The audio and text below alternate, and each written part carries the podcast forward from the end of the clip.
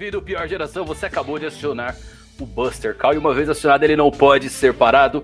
Escute com atenção e viva as consequências dessas histórias que dizem muito, especialmente sobre você. Eu sou Evandro Fusari e hoje vamos ter um assunto pra lá de interessante, mas primeiro, obviamente, deixa eu apresentar aqui meus grandes amigos, Pedro e Bia, por favor, se apresentem para essa galera. Fala galera, aqui quem tá falando é o Pedro, sejam bem-vindos a mais um episódio do Buster Call. Muito obrigado por estarem ouvindo a gente. E aí, gente, boa tarde, a B aqui falando, tudo bem? Vamos aí com mais um capítulo desse Buster Call. Eu tô bem, muito obrigado por perguntar, tá, Bia? Estou muito bem. Tá sem, Evandro. Hoje é um assunto que tange ah, um mercado muito grande. Apesar de sermos fãs de animes e mangás, sempre pensamos na clara referência ao Japão. Né? Realmente o Japão sempre vai ser uma referência quando se fala em anime e mangá. Quero ir para o país onde tem o Goku, tem o Luffy, é o Japão. Porém, alguém vem comendo pelas bordas, crescendo exponencialmente no mercado ocidental. Sabemos que o Japão atualmente domina esse mercado com grandes séries que saíram na Jump, principalmente ali na Era de Ouro. Veio uh, Slandunk, Dragon Ball, já emendou com Yu Yu Hakusho, chegou One Piece, Naruto, Bleach e assim por diante. Só que, ultimamente, o mercado coreano vem dominando o mundo. O mundo, não só mangás e animes. Isso é fantástico. E hoje a gente vai falar um pouquinho desse mercado que vem crescendo mais e mais a cada dia. O mercado coreano que tange desde música, desde filmes premiadíssimos, até mesmo aos nossos queridos mangás. Tá? Então hoje nossa pauta aqui é sobre a Coreia e a sua ascensão ao topo. Provavelmente eu vejo sim a Coreia ultrapassando o Japão, logo menos em questões de séries renomadas. Não que vai apagar ou que vai é, mitigar o Japão, mas eu vejo a Coreia realmente atingindo um público mais ocidental, porque a Coreia entrou nessa coisa de realmente abrir suas fronteiras. A Coreia ela está se ocidentalizando, ela está levando as coisas para o mundo, traduzindo geralmente as músicas já para o inglês ou lançando séries com uma interpretação mais simples, apesar dos nomes dos manhwas, né, que parece um miado, ainda serem para lá de complicados, né? Sejong, Ryugun, é sempre os nomes meio complicados. Mas eu vejo a Coreia em um futuro próximo se tornando uma das maiores potências na exportação de entretenimento do mundo. E eu queria perguntar para vocês o que vocês acham dessa ascensão da Coreia, por que, que o Japão não segue essa mesma linha, ainda continua com essa coisa de fazer séries sempre pensando no mercado interno. Quando eu digo isso, a gente tem muito essa coisa, é, talvez. É, eu, eu, vejo uma grande diferença é, em séries do Japão que dificilmente ocorreria fora dela. O japonês ele tem um, um grande erro de confundir erotismo com violência sexual. Eles transformam geralmente esses pontos é, de violência sexual e uma coisa muito comum. É uma coisa que eu não gosto nas séries. Não que me incomode, eu deixaria de ler, ou seria um militante a ponto disso, mas por que eles fazem isso? Porque o mercado deles permite que eles sejam desta forma. Tá? É uma coisa que vem desde os anos, desde os anos é, 60, verdade. 70 com o Gekiga. O mercado deles foi formado culturalmente desta forma. Não que todos os japoneses adoram esse tipo de coisa, mas é uma coisa que é totalmente cotidiana, assim como um bom exemplo, mulheres ah, quando se casam, às vezes mulheres escolhem se casar para serem donas de casa. A mulher tem toda essa parte da submissão ao homem. O Japão ainda tem essa coisa feudal na sua alma. E transporta isso para séries que a gente ama, para música também, né? Tem o J-pop e tudo mais, vamos falar um pouquinho disso. E eu queria saber de vocês o que vocês pensam um pouco uh, nessas comparações de como a Coreia vem ocidentalizando, trazendo esses pontos legais pra gente de música, de séries, de filmes, de quadrinhos, é, em comparação com o Japão? Ah, então, o, o Evandro, eu acho assim que essa, principalmente aqui no Brasil, né? Infelizmente a gente tem, tem alguns alguns preconceitos em relação a, a toda a parte musical, até as obras, né, que vêm de outros países, né, como Coreia, ou seja, até do próprio Japão. É, eu, eu, particularmente, vi o mercado hoje crescer. Mercado, quando eu digo assim, nós que, que lemos, né, nós que ou, escutamos, é, é, o mercado coreano, ele deu um boom, né, ele deu um boom. De uns dois anos para cá, ele deu aquele boom já existia, né? É, tem, tem obras que já existiam, é, que, que as pessoas acompanhavam, né, da Coreia, e agora tudo é, meio que virou a moda, né? É, eu acho que primeiro veio é, a parte musical, né? E aí as outras coisas vieram se arrastando, né? E hoje faz tanto sucesso aqui no Brasil a parte, é, o, as obras coreanas em tudo, música. Eu acho que até em, em música a, faz mais sucesso as músicas coreanas, a, o estilo coreano de vir do que o japonês. Porque se você vê, aqui no, no Japão são poucas as pessoas que escutam os ritmos musicais do Japão né? Já você fala de, de, de da, Coreia, você curte K-pop? Você curte. Você, tipo, fala de 10 pessoas, né, que, que, que, que curte é, essa parte de, de, de mangá tal. Você fala sobre K-pop, conhece. Conhece. E já não é tão forte essa parte musical aqui do, do Japão aqui no Brasil, né? Só que, claro, em questão de mangá, em questão de, de, de, de obra coreana, as, as, obras que vêm do Japão para ler estão ganhando disparado, como sempre, né? Mas a, a coreana ela tá ganhando espaço dela ali aos pouquinhos. E, e assim, eu particularmente gosto, tá? Eu gosto muito, gosto muito da, da do, do, que do, da forma como a Coreia nessa parte ela tá entrando no Brasil, né? É, hoje em dia, é, é, o país, infelizmente, as pessoas falam que falta oportunidade, né, para, arti artistas brasileiros. Mas eu acho que eu vejo de uma maneira um pouco diferente. Eu acho que não é falta de espaço. Eu acho que a, o que falta para a gente ter um, um, um nível de, de ah, ó, vai fazer sucesso, uma obra que vai fazer sucesso, ou alguma coisa do tipo, voltado para mangá, tá? Voltado para quadrinho. É, eu acho que, que falta um investimento maior, né? Da, de uma editora, alguma coisa do tipo. Musical em relação à música não tem como falar, né? Que dos três aí, questão da nossa música brasileira, ela bate o recorde no topo do topo, né? Mas essa parte de, de obras de, de mangá, parte de quadrinho, é, eu, eu acho que, que a, a Coreia ela chegou dizendo assim, ó, não só aqui, tá? Porque eu tenho amigas minhas que estão nos Estados Unidos e elas também falam que lá tá muito forte. E disseram assim, ó, chegamos. E é um mercado que tá assim, querendo bater pau a pau ali com o Japão né? E, e tem obras espetaculares, né? Tem músicas espetaculares, né? Tem, tem músicas assim que tem músicos que são espetaculares, né? Quer dizer então que você é uma K-popper, Bia? É. É, né? é. é, a gente. Travou, travou. Aqui, quando, quando eu falei de ocidentalizar, tô falando realmente de nível global. O, o é. Brasil seria um grão de areia. Então, chegou aqui Sim. no Brasil muito forte. Ah, tanto se você pesquisa, dependente se a pessoa gosta ou não, mas uh, K-pop, quando a gente fala de K-pop, uh, todos os recordes possíveis estão sendo quebrados. Então, eu digitei aqui rapidamente o navegador, grupo quebra recorde de view no YouTube em 24 horas, uh, clipe quebra recorde, vendas quebra recorde.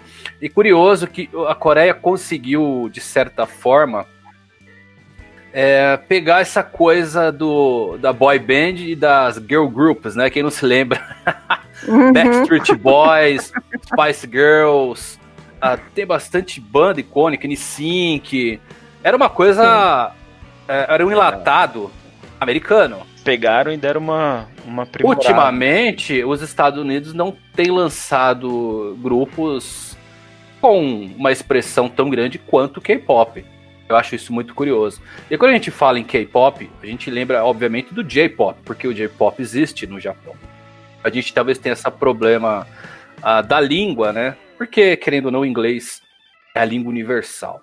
É uma escolha muito certa. E sabe o que, que tem por trás disso tudo também? A gente tem a Samsung, que é uma das maiores empresas mundiais, que claramente patrocina algumas dessas bandas, utiliza como forma de marketing. Então, tudo, tudo, uma coisa leva a outra, como a Bia disse, é questão de investimento. Tem a Samsung, tem uma mega de uma empresa que agencia esse pessoal, e eles falaram: olha, a gente não quer o mercado interno, a gente quer o mercado externo. Uh, esse boom começou quando eles viram uh, o Gangnam Style do Psy fazendo um sucesso trondoso, batendo recorde, virando um monstro, né? Uma música chiclete, só que eles trouxeram essa novidade. Então, obviamente eles começaram a fazer esses pontos. E eu acho muito curioso.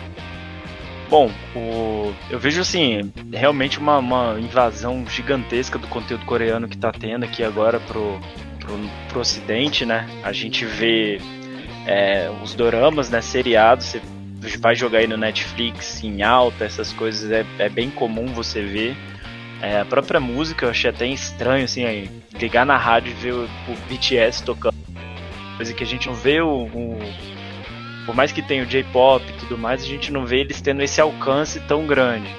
E agora também a gente vendo tudo nos no, manhwas também. Eu acho que tudo deles tem mais ou menos a mesma uma coisa muito importante assim que pega todos que todos eles eles se importam muito com, com a, não é estética, mas é tudo muito estilizado. Seja o, os manhwas, você pega assim as webcomics, né, que são feitas para ser uma parada visual muito bonita. Você pega também as bandas, é tudo colorido, é tudo de um jeito.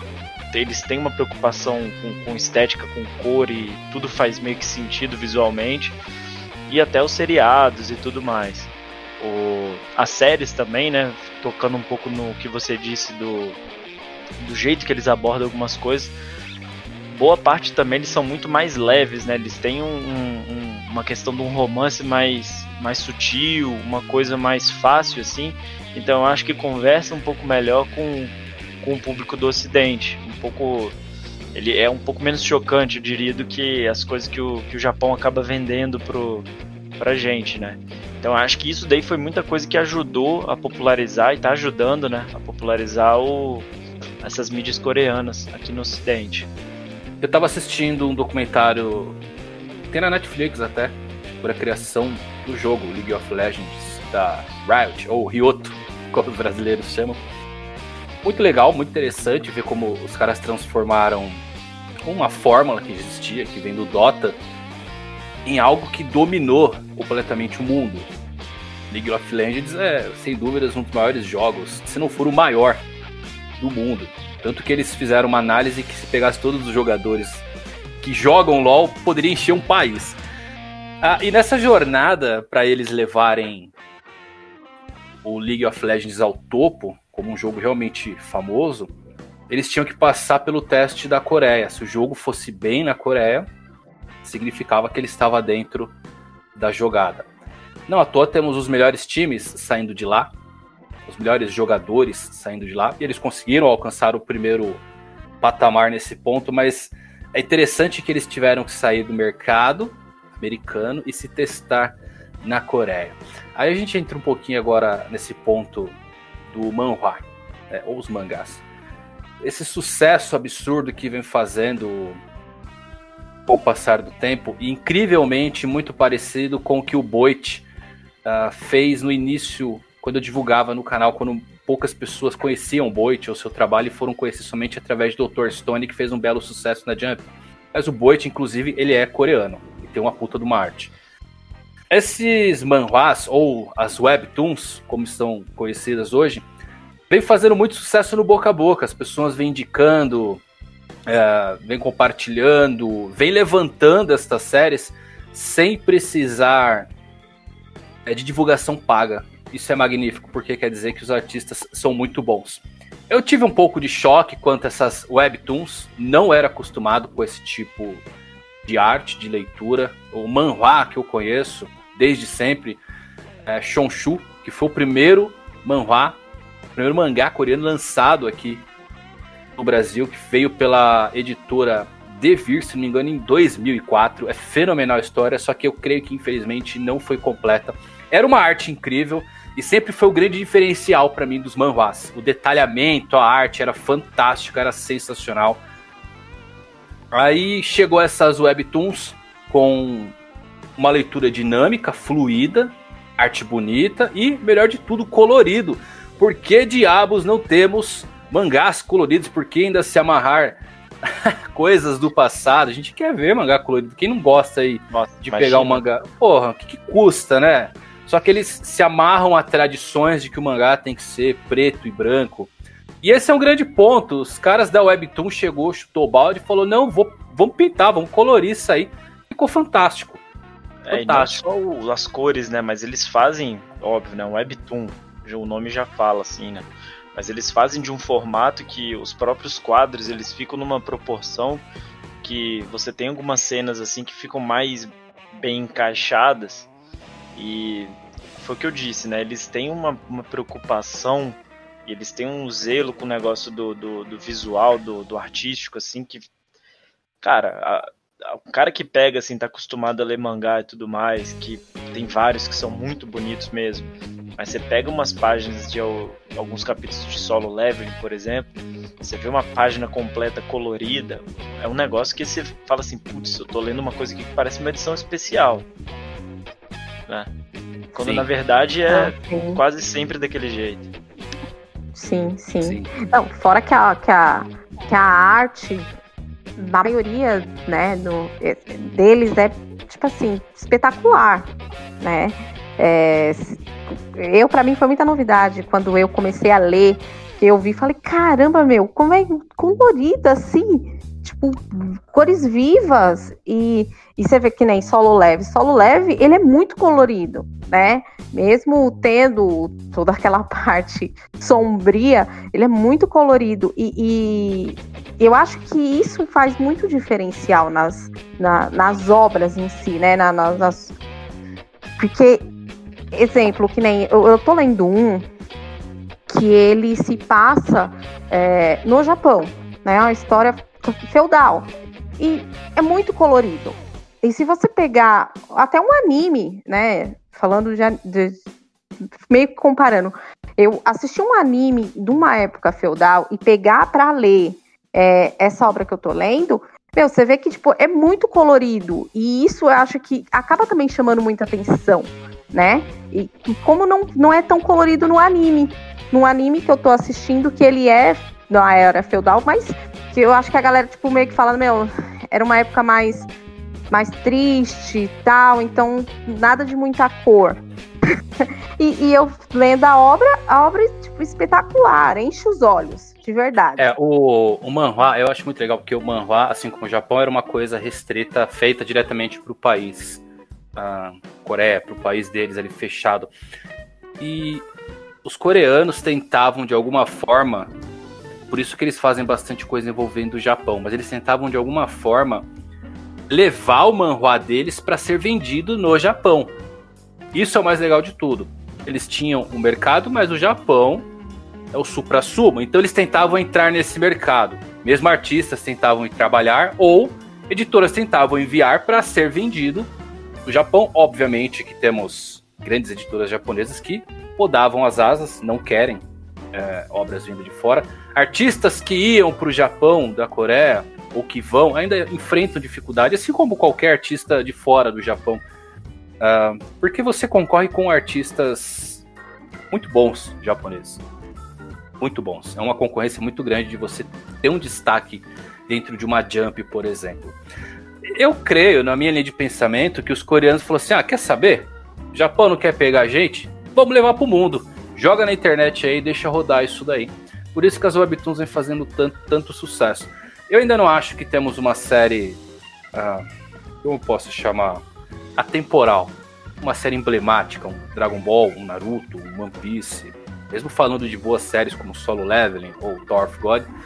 Mas tudo caminha para surgir em breve aí uma série que realmente vai cutucar a fundo os japoneses. Eu creio que essas partes da Webtoon, que foi realmente uma novidade para mim, essa forma como eles estavam fazendo os quadrinhos, foi fantástica, simplesmente fantástica. Geralmente, a maioria das Webtoons são adaptadas de novels, e essa é a grande sacada. Os novel, para quem não sabe, é um livro, basicamente é um livro. Então as pessoas pegam esses livros e adaptam nesse formato de webtoon. E ficou muito legal. E veio fazendo um sucesso estrondoso aí, tanto que vem realmente ganhando e ganhando mais público. Temos agora o próprio Solo Leveling é, com anime, temos Thor God com anime. Pegarmos grandes séries que já se destacaram nessa parte do Webtoon. Temos o próprio Soul Leveling, uh, de 2018. Power of God, que incrivelmente é de 2010, eu nem sabia dessa data. Temos um que eu não conheço, que se chama Who Made Me a Princess, de 2017. Temos um que chama Bastard, não, não confundam com um mangá chamado Bastard, tá? E esse The Breaker, que é muito boa essa série, eu já li, que é de 2007. The Breaker é muito interessante. Fora isso, temos um monte de outras séries que vem realmente correndo pela borda e fazendo sucesso. Então é curioso que me parece que realmente foi um chute no balde. Ele falou: Meu, quer saber? Joga pro, pro mundo. K-pop tá fazendo sucesso, nossos celulares estão fazendo sucesso, nossas séries, nossos filmes estão ganhando Oscar. Por que a gente vai ficar restrito aqui tentando entrar no mercado do Japão? Vamos jogar pro mundo. Tem God of High School também, né? Que a Crunchyroll tá produ produzindo um anime e vem fazendo muito sucesso também. Então você acho que é muito legal você ver isso daí do de realmente, eu acho que por ter uma característica meio diferente dos mangás mais clássicos e até dos animes mais clássicos, de repente eles devem ter realmente encontrado uma resistência para pegar o mercado japonês. Só que eu achei muito legal isso que, que você trouxe do de beleza, o Japão não tá pronto para isso, ou não gosta, ou não quer, ou não não vai levar isso daí legal. Mas trouxeram e levaram para o mundo e tá todo mundo consumindo, cara. Você vê por aí é hoje em dia, você pega assim, é coisa de um ano para cá, ou até pela, pela influência também do, do próprio cinema, do Parasita e tudo mais, você pega de um ano para cá quem não teve contato com, com uma mídia coreana. Sim. Agora sim, pega, vamos pegar, comparar a mesma coisa, mídia japonesa. O cara que tem contato com a mídia japonesa no Brasil, 90% eu acho que é coisa assim, é anime e mangá. Não é todo mundo que pega e ouve K-pop, ouve J-pop, ou enfim, entendeu? Muito difícil. É, Muito assiste difícil. um seriado, por assistir seriado, igual o pessoal vem assistindo dorama, ou filmes também, que tem filmes bons e tem seriados bons, mas vejo de uma forma tão grande essa, essa propaganda, esse investimento que eles fazem, que é uma coisa que a Bia falou que é muito importante também.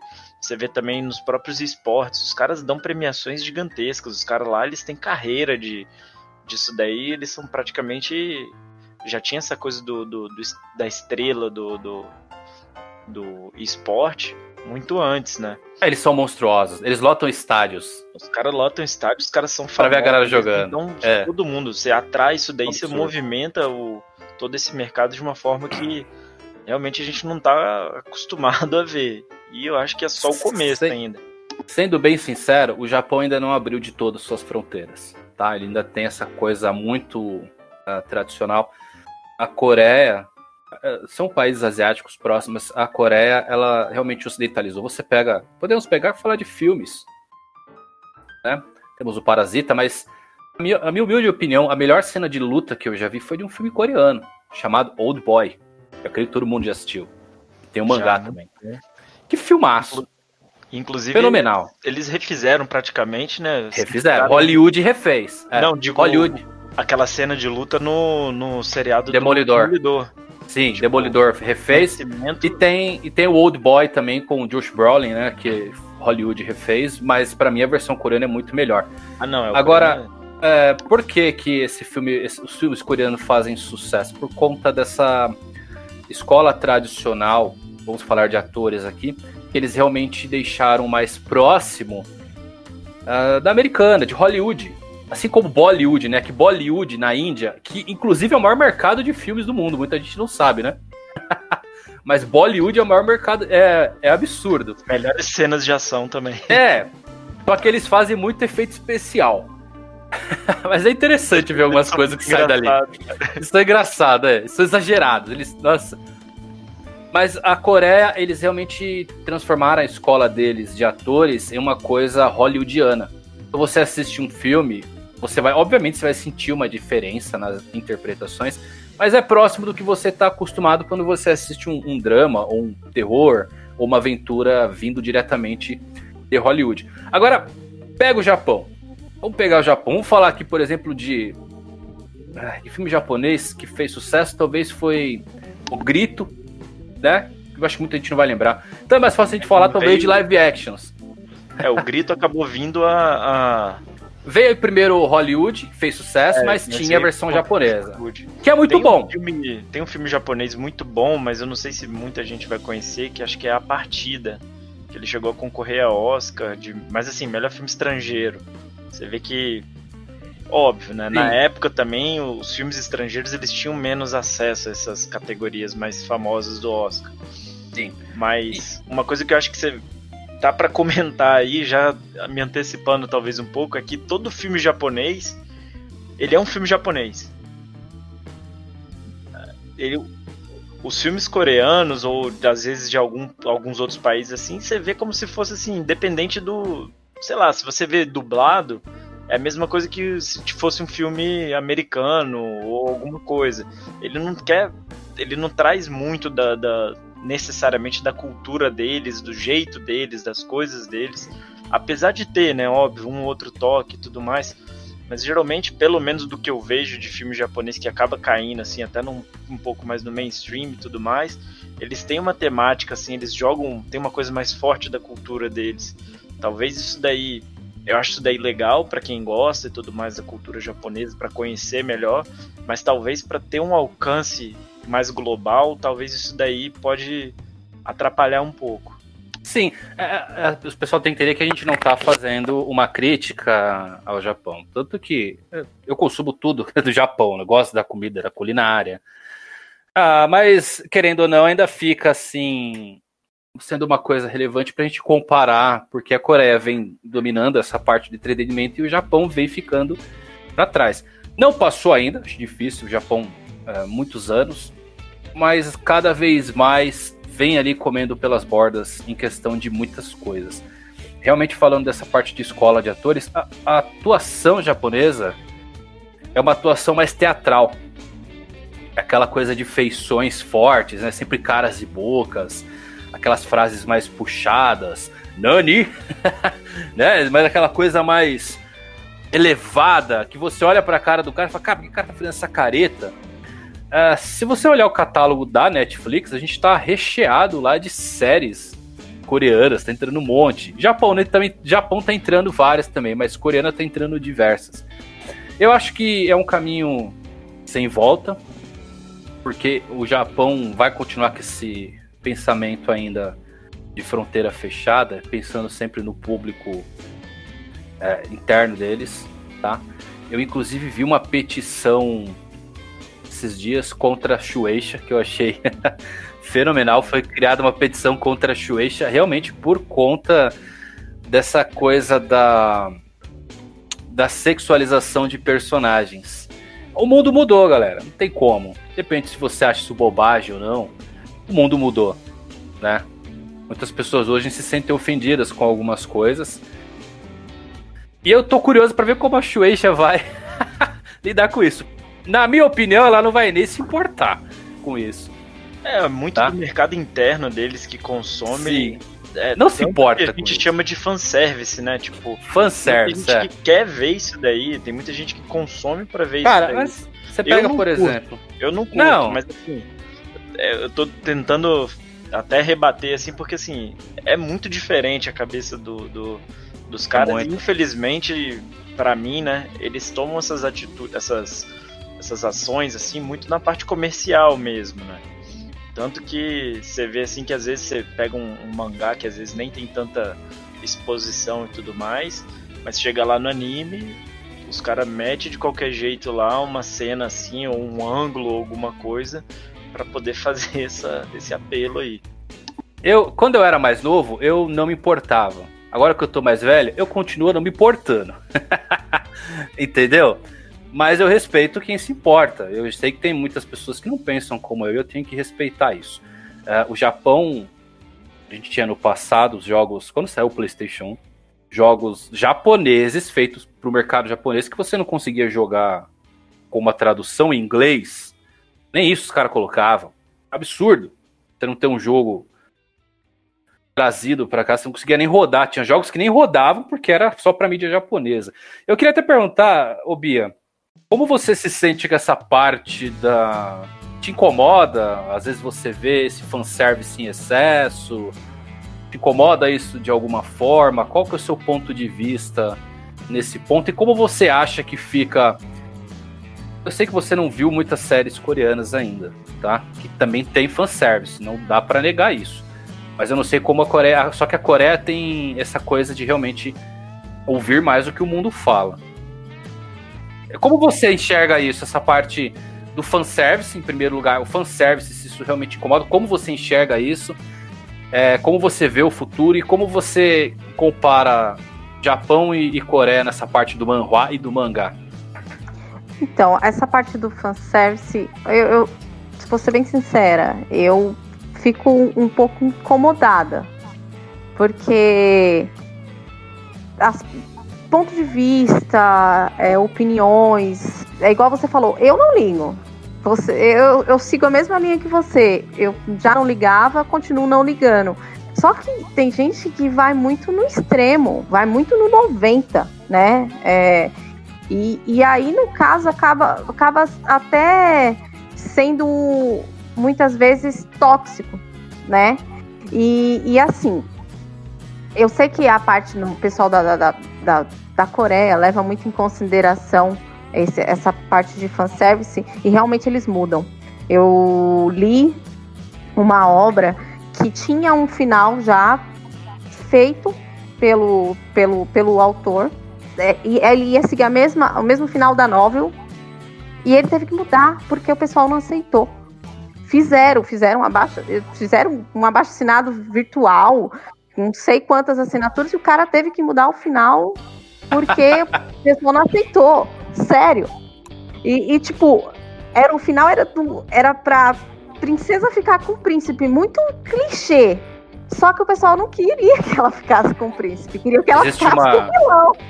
Existe uma teoria uh, muito debatida que se chama a morte do autor. Que é quando uma história após o autor concluir ela, ele não, não é mais dono daquela história. Então não adianta ele querer dar pitaco, porque a interpretação de cada pessoa da história é que mantém ela viva. É muito curioso isso, a morte do autor. Se fosse a minha história, eu não mudava de jeito nenhum. Eu falava, vou catar. Ah. É o final que eu quero, o final que eu venho pensando desde sempre. Não gostaram? Tô nem aí pra vocês. Que diabo de abaixo. Eu não mudaria mais Imagina, igual. Imagina o Oda mudar o que é One Piece. Ah, não, um detalhe, gente. Tipo assim, foi, foi uma Olha obra que todo que tava tudo caminhando para o final que o autor tinha colocado e, e, e, era o certo. Só que, que o, o, o, príncipe fez um monte de coisa e se arrependeu, mas era fato que ele ia ficar com a, com a protagonista. Só que aí o pessoal fez o assinado, ele teve que mudar. A protagonista ficou com o vilão. Na novela ela fica com o príncipe, na, na no, quadrinho ela fica com, com o vilão. Eu, eu, eu, eu vou te ser sincera, eu detestei. Óbvio que eu detestei. Por quê? Porque, querendo ou não, você já tá preparado. Eu já tinha lido a nova, eu falei, meu, porque ele teve que, não teve só que mudar o final.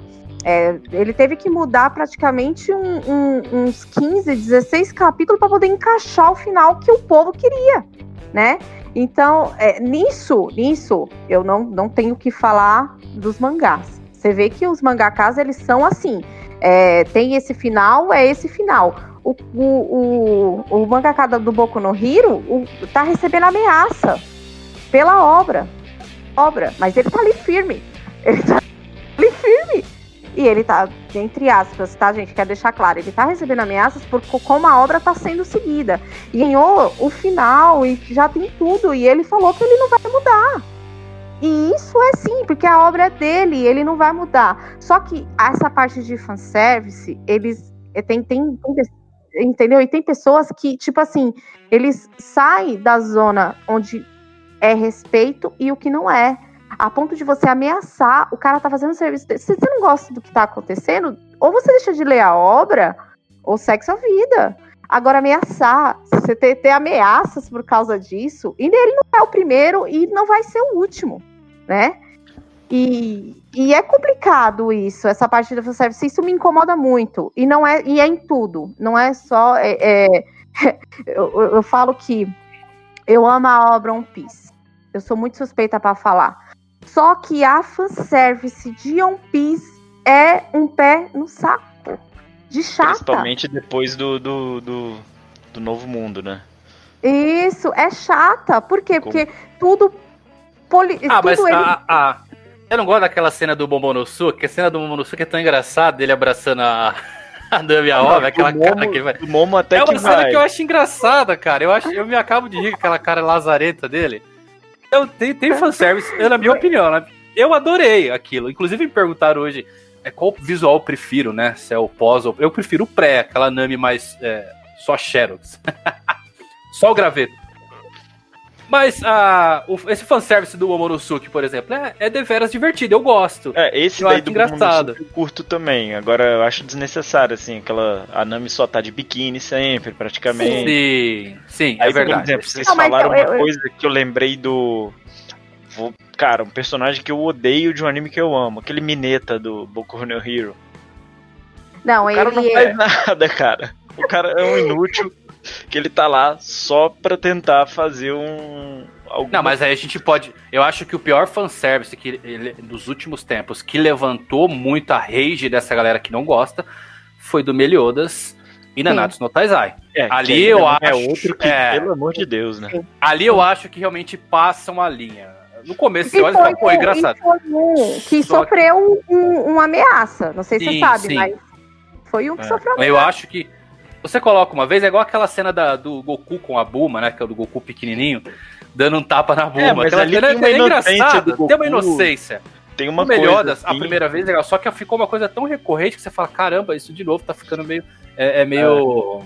É. Então acho é, que. um anime que não tem nada a ver com esse. Com esse não, esse não precisa. Não precisa, era só meter porrada lá e tá não bom. Não precisa. E eu, às vezes eu, eu começo a pensar que realmente são coisas dos editores que fazem. Se eu não me engano, o tanto que Robin e Nami foi um pedido dos editores. para realmente aumentarem essa parte do boost e tudo mais. Eu creio que foi. foi, foi eu tinha é, lido uma coisa do tipo também. Tanto que você vê que no mangá é um pouco, mas não chega ah. a ser tanto igual tem no anime, né? E aqui e o ano são os é. ângulos, são. E, tanto que o ano, o Oda colocou os kimonos todos fechados, né? Já deu aquela diminuída e tudo mais. Porque o kimono, querendo ou não, no Japão é uma coisa tradicional, uma coisa que eles têm muito respeito. Geralmente ligado a festivais, a tradições. É, eu achei fantástico o Oda realmente não usar essa parte do fanservice com kimonos, tá? É, e One Piece tem umas cenas que eu acho legais, tem umas cenas que eu não, realmente não acho. Ficou muito desproporcional na minha hobby, na minha opinião. Não precisava de tudo isso. Mas tem umas cenas que são engraçadas, como a do Momonosuke, que é inegável. Ah, é, o Momo é boa e também não posso ser hipócrita porque eu curto Dragon Ball, então assim. Tudo bem, se eu fosse olhar assim hoje, com a cabeça de hoje também, né? Porque isso daí muda muito. O Mestre Kami lá atrás, ele. ele passa dos limites também, mas. Sim, ele passa. Mas no Dragon Ball acho que tinha umas cenas assim que era. Igual você falou, a cena do Goku, uma coisa que tem um pouco mais de, de inocência, assim. E não é tanto igual esses outros que a gente comentou. É. Eu quero ver como é que essa parte dos manhwas vão lidar com fanservice.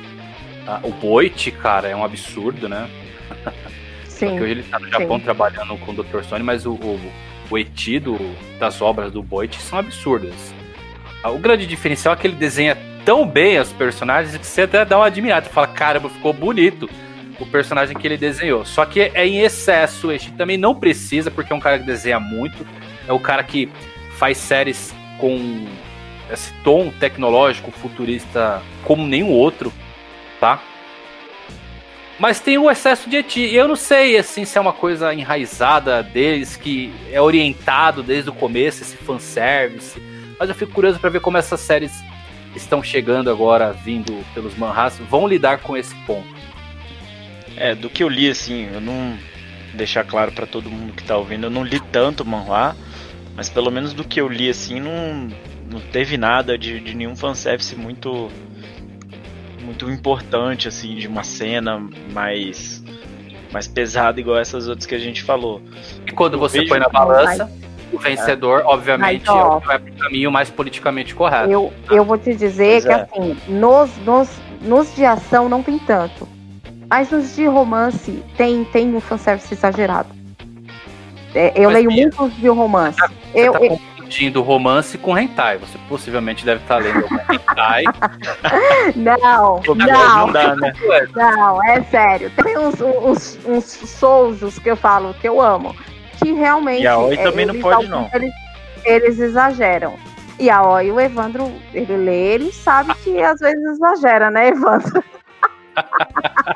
Mas nos romances, tipo assim, depende muito também do autor. É, esse que eu li, que eu falei para você que ele teve que mudar o final, é, ele, ele, ele tinha algumas coisas, né? E que eu achava exagero, que eu achava assim, meu, não tem necessidade, né? Não tem necessidade disso. Só que aí, deu. Fazer o quê? Eu, eu não, deixei, não deixei de ler a aura por causa disso, né?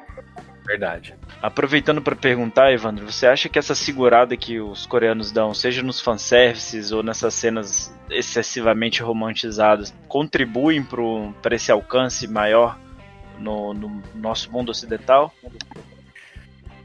Contribui, contribui sim. É porque antigamente tínhamos esse fanservice ah, para dar. para erotizar algumas personagens, mas que serviam como uma válvula de escape, uma piada mas com o passar do tempo, essa piada perdeu graça. Você já viu em tantas séries, ela não se renova. Tá? Se o manhwa seguir para uma linha onde eles desenvolvam piadas próprias com personagens dentro, ou alguma coisa interna, ou algo que modifique isso, certamente vai ser bem recebido. Tá? E, como eu disse, o caminho hoje que tende a ir pro politicamente correto. Quando eu falo politicamente correto, eu não estou falando aquele cara que é né, segue tudo ali preto no branco, nem nada. Mas um autor que ele, ele fala para todos os públicos. É isso que eu tô querendo dizer. Tá? Não confundo com o politicamente correto que vocês veem na internet, de você não poder falar certas palavras. Mas ele fala para todo mundo. Eu acho que essas piadas atuais, como eu disse, elas são tão usadas que eles hoje confundem erotizar um personagem com essa parte da violência sexual. Realmente, se você vê alguns personagens, é desconfortável algumas cenas. Né? Mas, é assim, a interpretação de cada um. Como eu disse, eu não me importo. Tá? Se eu ver uma cena dessa, provavelmente não vou rir. Como eu disse, já estou saturado. Mas segue a vida. Mesmo assim, eu creio que tem que se adaptar para o mercado externo essa parte. É uma piada muito batida, muito antiga.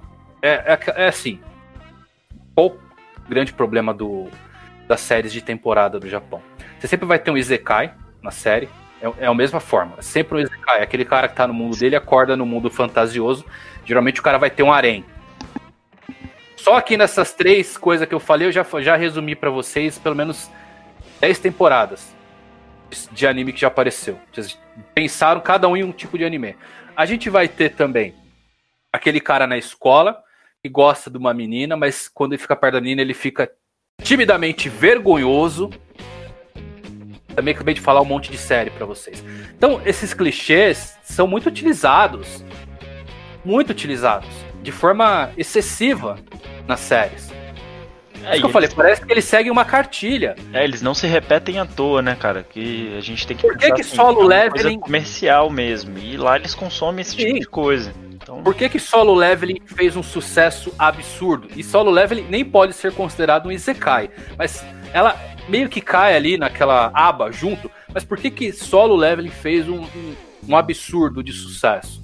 Porque é dinâmico cara entrou numa dungeon, completou, subiu de nível, ganhou um equipamento novo. Na próxima, ele já tá fazendo a mesma coisa. E no meio disso tudo, eles estão desenvolvendo o personagem, preparando com cliffhangers. A série é extremamente rápida, dinâmica. Entendeu? Você não quer mais ver personagens que encontram uma menina e fica apaixonada e ele tem vergonha de falar com ela e vai embora. Cara, isso cansa. A gente não quer mais essa, essas fórmulas. Cansa. Da mesma forma que essas piadas também com fanservice cansam. Faz tempo que eu não pego um anime pra falar, cara, esse anime tá muito bom, tô adorando ele. Faz tempo. Também tô velho, né? Quando fica velho não tem como. a gente vai ficando chato. chato pra caramba também, né? É, vai ficar chato. Mas, ah, eu, mas eu, eu concordo com você, cara. Tudo bem que eu também tô ficando velho, mas eu acho que você tá 100% certo nisso daí. O... Eu mesmo eu praticamente parei de assistir anime. Assim, eu assisto um ou outro, principalmente quando eu combino de assistir alguma coisa nova com minha mulher aqui em casa, que a gente quer ver uma novidade e tal. Mas acaba que eu vou mais pros mangás mesmo. Porque aquela coisa, você dá uma olhada ali, vê se te serve, vê se não te serve. E uma coisa que eu tenho experimentado mais é ir tentar ver os próprios manhwas. Que eu acho que até os, os outros, assim, sem, sem falar só do solo leve, eles têm essa característica de ser dinâmico mesmo. Boa parte também acho que pelo próprio formato do, do dos que são em Webtoon, né? É uma você coisa. Falou uma, você falou uma coisa agora muito boa. Você vê, é como eu. É, a gente cansou dessa fórmula sendo repetitiva em anime de temporadas. O que, que a gente fez? Foi procurar manhwa. Foi procurar webtoon. Os fãs estão migrando para o Webtoon, para o Manhwa, tentando procurar uma novidade. Sim, sim. Esse é o grande diferencial. E é por isso que a Coreia caminha realmente para ser uma das maiores. Já é uma das maiores, mas para ser. Uh, ah, para incomodar realmente o Japão nesse, nesse quesito. E detalhe, tipo, que nem tem obras que, que hoje que não é só o homem que é o protagonista. Agora eu vou para um lado feminino. Tem, tem obras que as mulheres são protagonistas, são guerreiras. São guerreiras, são espadachins, são tipo assim. Tem de tudo. Não estou dizendo que isso não tenha no mangá. Só que na, na, na obra coreana é mais dinâmico, igual você falou, é mais dinâmico eu tô nessa fase também. Eu quero coisa diferente. Quero, quero ler coisa diferente, coisa que me atrai. Tô lendo uma obra que ela, que, que ela é a protagonista e ela é, tipo assim, a top. De questão de força, de questão de, de, de, de liderança. E que me chamou muita atenção. E eu não consegui, já li obras femininas, assim, que tem mulheres como protagonista é, em, em, mangá também, só que não me prendeu tanto quanto essas obras. Né? É, qual que é a questão? A gente fala de fanservice. O que, que, pra galera que talvez não conheça esse termo ou já tenha ouvido falar em viagem, o que, que é o fanservice? Quando eles inserem uma imagem para agradar os fãs. A gente sabe que é, essas séries que a gente vem falando, Boku no Hero, One Piece, Dragon Ball, são séries voltadas para o público jovem, o shonen. Geralmente engloba Sim. jovens entre os seus 12, 16 anos, 18, adultos também lê, obviamente, mas o foco é para esse público. Só que a pergunta é, galera, eu vou fazer essa pergunta para todo mundo que está escutando a gente, pro Pedro, pra Bia. Qual fanservice vocês preferem? Vamos pegar One Piece? Eu vou colocar dois fanservice e vocês me falam qual você prefere. Vocês preferem Vename de biquíni? Ou vocês preferem ver o Zoro lutando? Qual fanservice vocês preferem? Porque para mim, agradar o fã, serviço de fã, é colocar aquilo que a gente espera tanto tempo. Você não vê teoria de qual o próximo biquíni da Nami. Você vê teoria do despertar do poder do Zoro. Sim, sim. certeza. É, eu acho que é uma leitura que eles têm dos fãs, assim, que talvez é tenha uma visão mais ultrapassada, né? Cara, é ultrapassado. Você tem um puta de um mundo bem construído e você insere coisas que não fazem sentido. Enfim, eu acho que a gente tá se alongando demais nesse ponto do é verdade. Do ET, do fanservice, a gente acabou mudando o assunto. A gente pode gra gravar uma próxima pauta com isso, só que dessa talvez chamando a uma galera para realmente criar um debate. É, mas fica aí essa reflexão, tá? Eu acho que os coreanos, eles notaram isso. Qual que é o fanservice de solo leveling? Lutas rápidas, power level rápido. O fã quer ver isso. E você pega é, ali, você vê três poderoso é, do nada e quando três, quatro ele chegou no nível mais alto, ele tá mais forte ainda. Você fica querendo Espero ler para ver isso. A gente está resumindo nossa análise somente nessas séries. Porque, Sim. como a gente disse, são poucas séries que a gente tem o conhecimento, que a gente leu. Eu li várias, mas as que eu li não tinha esse fanservice muito utilizado. É, então, talvez eles tenham realmente um direcionamento diferente do que é o fanservice, do que o fã quer ver.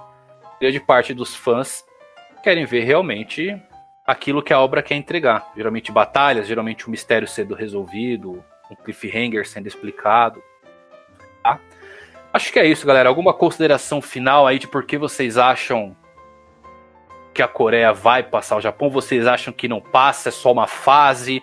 O J-pop vai vir mais forte que o K-pop? Teremos filmes japoneses indicados ao Oscar, séries famosas? Ou vamos ficar aí por enquanto no sushi, no anime e no mangá? Olha, eu acho que já passou e eu acho que essa onda coreana não vai embora tão cedo, até por conta de algumas algumas empresas, alguns investimentos, igual você falou isso da Samsung. Cara, para mim a, a, coisa mais engraçada que aconteceu no, nos últimos tempos foi meu sogro comprou um celular da Samsung que ele achou uma cor lá diferente. E a gente foi descobrir que era uma versão do BTS do celular. tipo, você imaginar isso com uma banda japonesa, com uma coisa japonesa, é, é fora do universo total. E do mesmo jeito, assim, aqui em casa, minha mulher também, ela adora seriados de todos os tipos e tudo mais, e ela tem visto muito drama coreano. Então, assim, que é muito diferente. A gente tentou assistir uns japoneses, algumas coisas, mas tem essa diferença. Eu acho que, assim, o Japão tem potencial, eles têm grandes artistas, têm grandes autores, têm grandes atores, diretores, tudo. Adoro vários filmes japoneses, mas eu não vejo eles com uma pegada muito global. Eles são uma coisa que talvez eles protejam, talvez eles fiquem mais no nicho deles. E talvez, não sei nem se é a vontade deles de globalizar tanto isso daí. Mas eu acho que não, não chega tão cedo no que está sendo da Coreia hoje em dia, não. E você, Bia, o que, que você acha? Então, eu acho, eu sigo na mesma linha que o Pedro. Eu acho que a Coreia já passou, né? Eles a, a, a, a visão que, que a Coreia teve, ela é assim que nem o Evandro falou mais, mais cedo. É, eles foram para o mundo, né? E o Japão, eles partiram, mas não com a força que a Coreia veio. Né? A Coreia ela foi visionária. Ela falou assim, mano, saber de uma? Vamos picar o pé aí no mundão e se lá, se deu certo, deu. Não deu, fazer o quê? Gente, volta para casa. E deu super certo, né?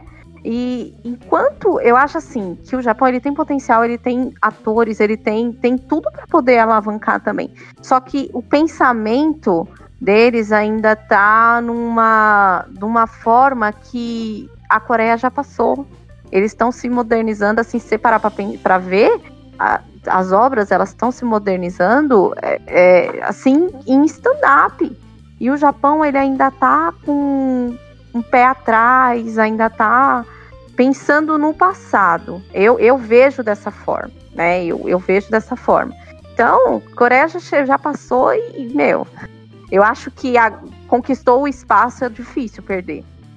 É isso aí, eu acho que vai ser complicado para o Japão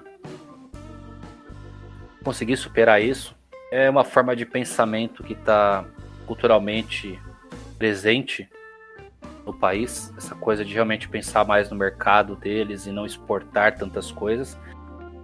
Potencial eles têm, diversos artistas bons, filmes bons, como citei aqui o Grito, né? Um filme japonês, não só o Grito, outros diversos filmes. O terror japonês é muito bom. Uh, os filmes de, do Japão de terror são muito bons mangás e animes também vem cada vez ganhando mais espaço, fazendo sucesso, alcançando Hollywood. Vamos ter agora a live action de One Piece chegando. Mas vai ser complicado se não tiver investimento realmente de uma empresa a nível mundial ou de uma organização a nível mundial para talvez orientar eles de como lidar com o mundo, né? Porque o mundo hoje mudou, muda a cada momento A internet possibilita isso, a internet deixou o mundo mais muito, é, muito, muito pequeno. O mundo ficou pequeno por conta da internet. Então, não adianta pensar nessa caixinha fechada que fazemos só para nós. Não, tá todo mundo de olho. Eu espero que o Japão realmente talvez mude um pouco esse pensamento, mas não que afete a criatividade e a qualidade que eles têm. Porque querendo ou não, nisso os caras são feras. Tá? Mas vai ser difícil. Sim. Acho que Coreia realmente se americanizou. Não tô falando nesse ponto de se vendeu América, mas eles sabem aonde eles descobriram, eles estudaram a plataforma e souberam aonde adentrar. Não à toa temos aí filmes, tudo, toda essa parte do entretenimento dominando o mundo afora. Complicado, né? Bom, acho que é isso. Espero que vocês tenham se divertido. Essa pauta do fanservice dá realmente um belo de um Buster Call. Vamos debater ela num próximo. Mesmo assim, se você chegou até aqui, meu amigo, valeu. Deixar a Bia e o Pedro mandarem um salve para vocês aqui. Boa noite, galera. Agradeço por ouvirem, né? A gente aqui. Vandro, obrigada mais uma vez pelo convite. De nada, Bia. E, e quem estiver escutando de manhã? Pam, pam, pam. Tá, então pera, deixa eu voltar. Pedro, você edita depois. Por favor, não corte isso. Você edita. Não vou Entendeu? cortar. Você corta. Não, pode cortar. Sem cortes. Sem cortes. Valeu, galera. Obrigada por terem ouvido, por escutarem os nossos desabafos sobre fanservice. E, Evandro, valeu aí pelo convite mais uma vez e pela confiança, hein? Bom, quero agradecer também a presença aí do pessoal, todo mundo que está ouvindo a gente. Uma boa noite, boa tarde, bom dia, seja lá onde vocês estão ouvindo. É, obrigado por escutar o Buster Call. Fiquem ligados aí para os próximos. A gente está voltando, a princípio, estamos fazendo quinzenal. E queria deixar aí também uma dica para quem curte página de Instagram, essas coisas de Dorama. Segue lá o Café Dorama, a página da minha mulher, acho que vocês vão gostar tem bastante conteúdo e, bom, pelo menos eu acho bom. E é isso aí, galera. Muito obrigado e até a próxima. Maneiro. Galera, é isso. Se você se sentiu ofendido com alguma coisa que eu disse aqui, eu espero que você melhore para que não aconteça novamente. É isso. Até os próximos Buster Call. Valeu e fui.